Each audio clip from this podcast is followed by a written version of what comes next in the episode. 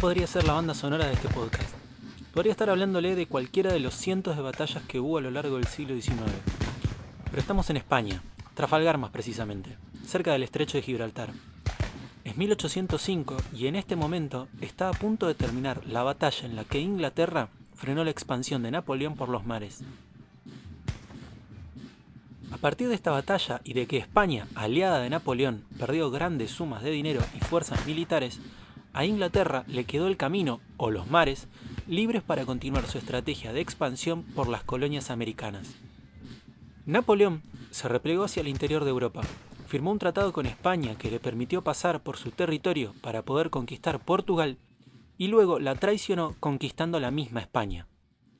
La batalla de Trafalgar acaba de terminar, pero lo que ninguno se imagina es que las independencias americanas acaban de empezar.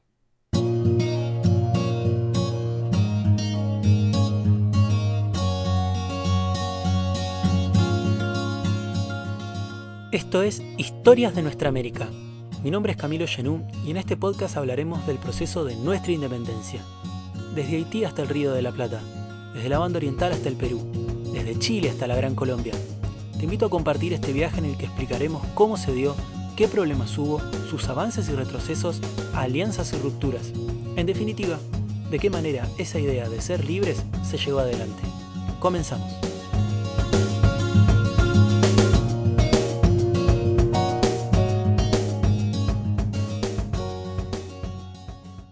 Nuestros problemas con los ingleses vienen de mucho tiempo atrás. Arranca por la derecha el genio del fútbol mundial. No, no, bastante más atrás. Si bien podemos encontrar viajes y comercio con los ingleses hasta en el 1700, un punto trascendental en nuestra historia se fija en las invasiones inglesas. En 1805 la batalla de Trafalgar dejó a Inglaterra como dueña absoluta de los mares. Para ellos, era importante asegurarse bases militares estratégicas sobre las cuales garantizar la expansión comercial.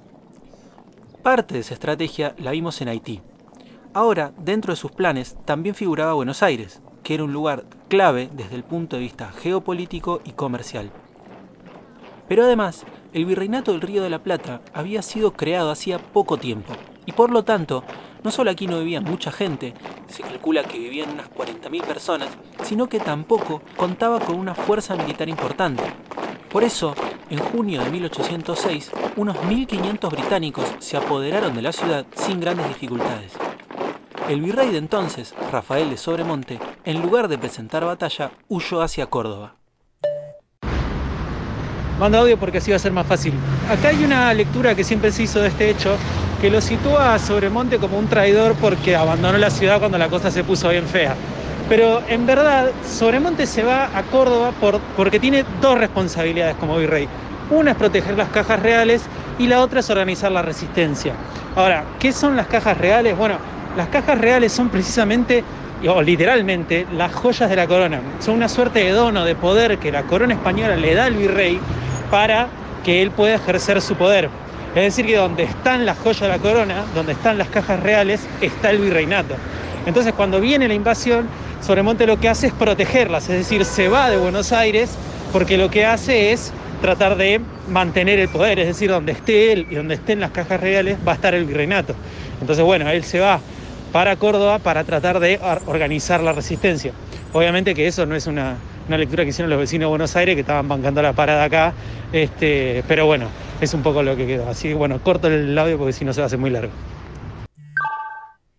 Pero no todo estaba perdido. Santiago de Liniers, un francés que cumplía funciones como oficial de la Armada Real, se fue a la banda oriental para organizar una fuerza para enfrentar a los ingleses. Liniers logró vencer a los ingleses y rápidamente se reunió un cabildo abierto que destituyó a Sobremonte y designó a Liniers como nuevo virrey. Unos pocos meses más tarde, los ingleses enviaron refuerzos para hacer un segundo intento de conquista, pero ya para ese momento Liniers había formado un cuerpo de milicias que, junto con una fuerte resistencia popular, le hizo frente a los británicos y vencieron la segunda invasión en julio de 1807. Mientras tanto en Europa,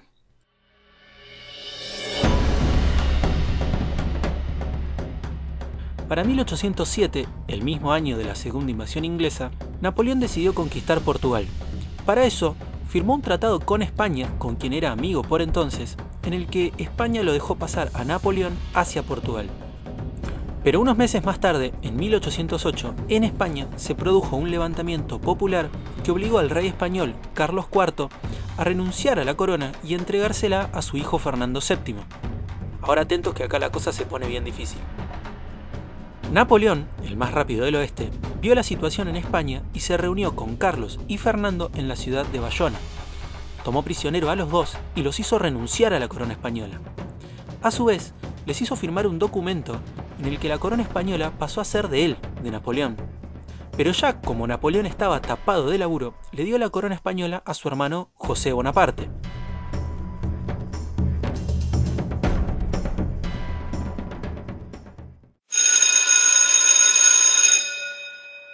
Acá me gustaría que nos tomemos un minuto porque sé que este momento es una ensalada. La pregunta es, ¿por qué este culebrón europeo es importante para nosotros? En primer lugar, porque todo el armado político y administrativo de los virreinatos tenía como cabeza al rey español, es decir, Fernando VII. En segundo lugar, que Fernando VII esté preso es un doble problema, porque si Napoleón lo hubiera asesinado, se buscaba un heredero y se peleaba porque tome el trono. Pero que Fernando VII esté preso creó otro problema. No es que España no tenga rey, sino que tiene uno, José Bonaparte, solo que éste no es legítimo. Es decir, que para los españoles José Bonaparte no es su rey. Por eso, todos los dominios que formaban parte de la corona española tomaron un principio jurídico llamado retroversión. ¿Qué es la retroversión? La retroversión es una figura legal donde se plantea que el poder de Dios baja hacia el pueblo y el pueblo es el que le da el poder al rey para que los gobierne. Una vez que muere el rey, o en caso de que el rey no tenga descendencia, ese poder vuelve al pueblo y el círculo vuelve a empezar. Va de nuevo. Al tener al rey preso, los españoles toman la retroversión para decir nosotros gobernamos porque este rey no es legítimo. Así, ellos conservan el poder hasta que regrese Fernando VII. La retroversión le permitió a las distintas ciudades de España crear juntas, que eran una organización de vecinos de las principales ciudades que precisamente se juntan para gobernar en nombre del rey hasta que fuera liberado. Pero volvamos a América que la cosa se está poniendo bien caliente.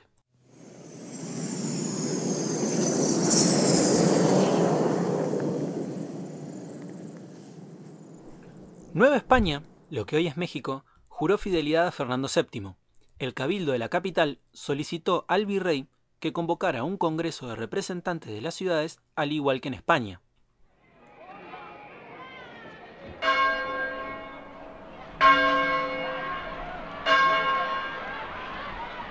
En Montevideo pasó algo muy particular. En ese momento, la banda oriental estaba dentro del virreinato del Río de la Plata, y en este momento formó una junta que se declaró en custodia de los derechos de Fernando.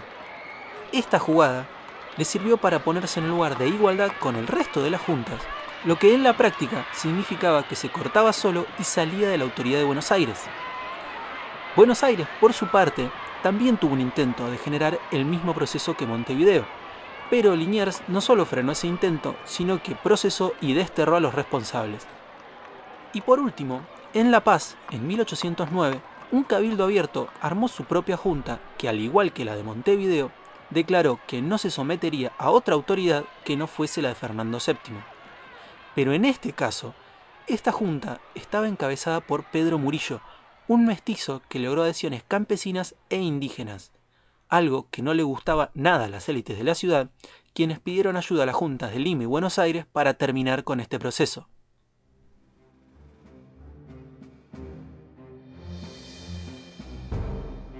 En 1809, la Junta Central de España, en un intento de mantener dentro de su poder a las colonias americanas, convocó a que cada virreinato eligiera un diputado que se integrase a la Junta. Además, estableció que los virreinatos ya no eran colonias o factorías, sino parte integrante y esencial de la monarquía española. Y este pequeño párrafo es fundamental, porque si bien la mayor parte de los diputados no fueron electos o no llegaron a formar parte de las Cortes, la Junta Central había abierto la puerta para una situación inédita, porque a través de estas elecciones las ciudades americanas habían ganado el derecho a elegir sus propios diputados y a formar parte de los órganos de gobierno.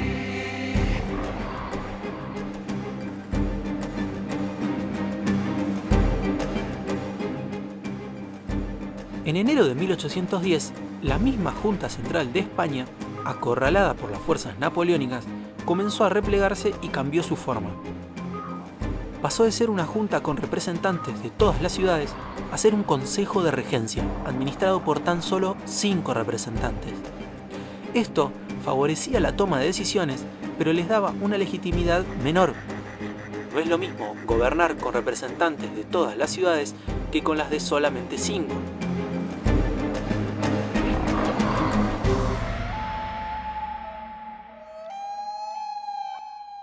En América, algunas ciudades como Montevideo, Lima y México reconocieron al Consejo de Regencia, pero en otras se decidió tomar otro camino.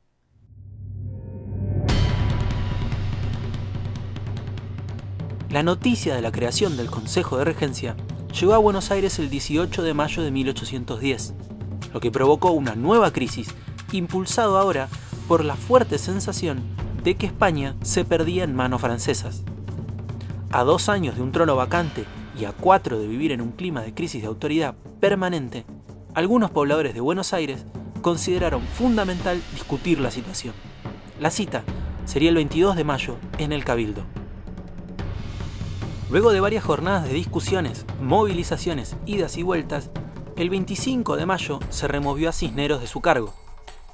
Además, se decidió que el Cabildo se encargue de formar una junta para tutelar los derechos de Fernando VII.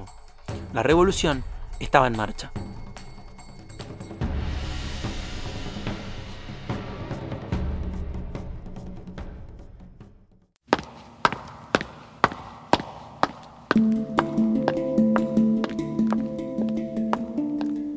Quien camina por los pasillos del Cabildo es Cornelio Saavedra. No tiene tiempo. Es el comandante de las milicias criollas y jefe del cuerpo de patricios. Fue clave en la defensa contra las invasiones inglesas y desde el 25 de mayo ocupa el cargo de presidente de la primera junta. Saavedra quiere formar una junta de ciudades, pero que se mantenga dentro del orden jurídico hispánico. Su idea es la autonomía. Tiene en mente copiar el caso español, pero también entiende que este contexto es el momento preciso para lograr mayores libertades. Piensa,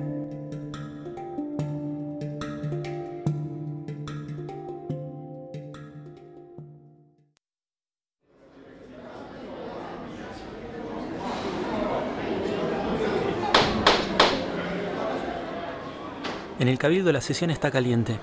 Quien toma la palabra es Mariano Moreno. Tiene una oratoria que cautiva el salón, pero cautivar no es lo mismo que convencer.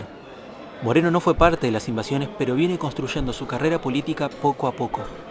El 25 de mayo asumió la Secretaría de Guerra y Gobierno.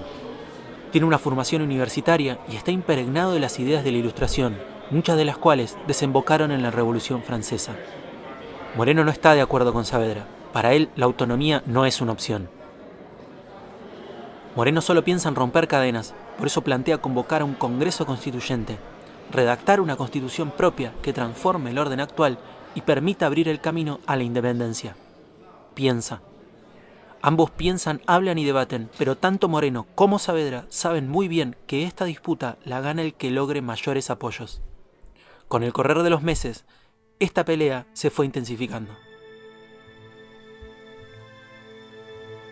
Saavedra fue ganando el apoyo de los representantes de las provincias, mientras que el apoyo a las ideas de Moreno provenían principalmente de la élite letrada de Buenos Aires.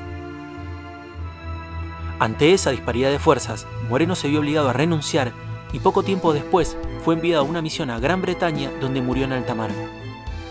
Mientras tanto, en Buenos Aires, la propuesta de Saavedra de nutrir a la primera junta con representantes de las provincias se concretó y se dio paso a la creación de la Junta Grande.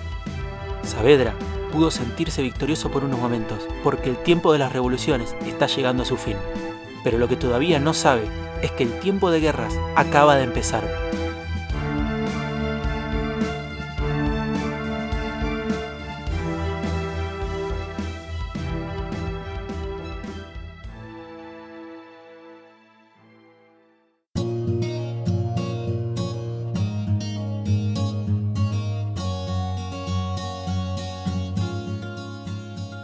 El proceso iniciado por las invasiones inglesas y continuado por la caída de España a manos de Napoleón tuvo enormes consecuencias en América. Es importante entender el carácter continental de las juntas y no pensar que la del Río de la Plata fue un caso aislado. Lo que vemos es que, si bien la situación de España, ocupada por los franceses y con Fernando VII preso, fue un sacudón importante para América, la primera reacción de la gran mayoría de las ciudades fue armar un sistema de juntas que intente generar una suerte de seguimos igual. Esa primera intención de quedar bajo el orden español fue transformándose poco a poco. En los años que siguieron a 1810, se sucederán múltiples batallas a lo largo y ancho del continente, disputas por las distintas formas de organización y un debate por la independencia en el mismo momento en el que Fernando VII, ya liberado, volvía para quedarse con todo. Así llegamos al final de nuestro segundo capítulo de Libres, Historias de Nuestra América.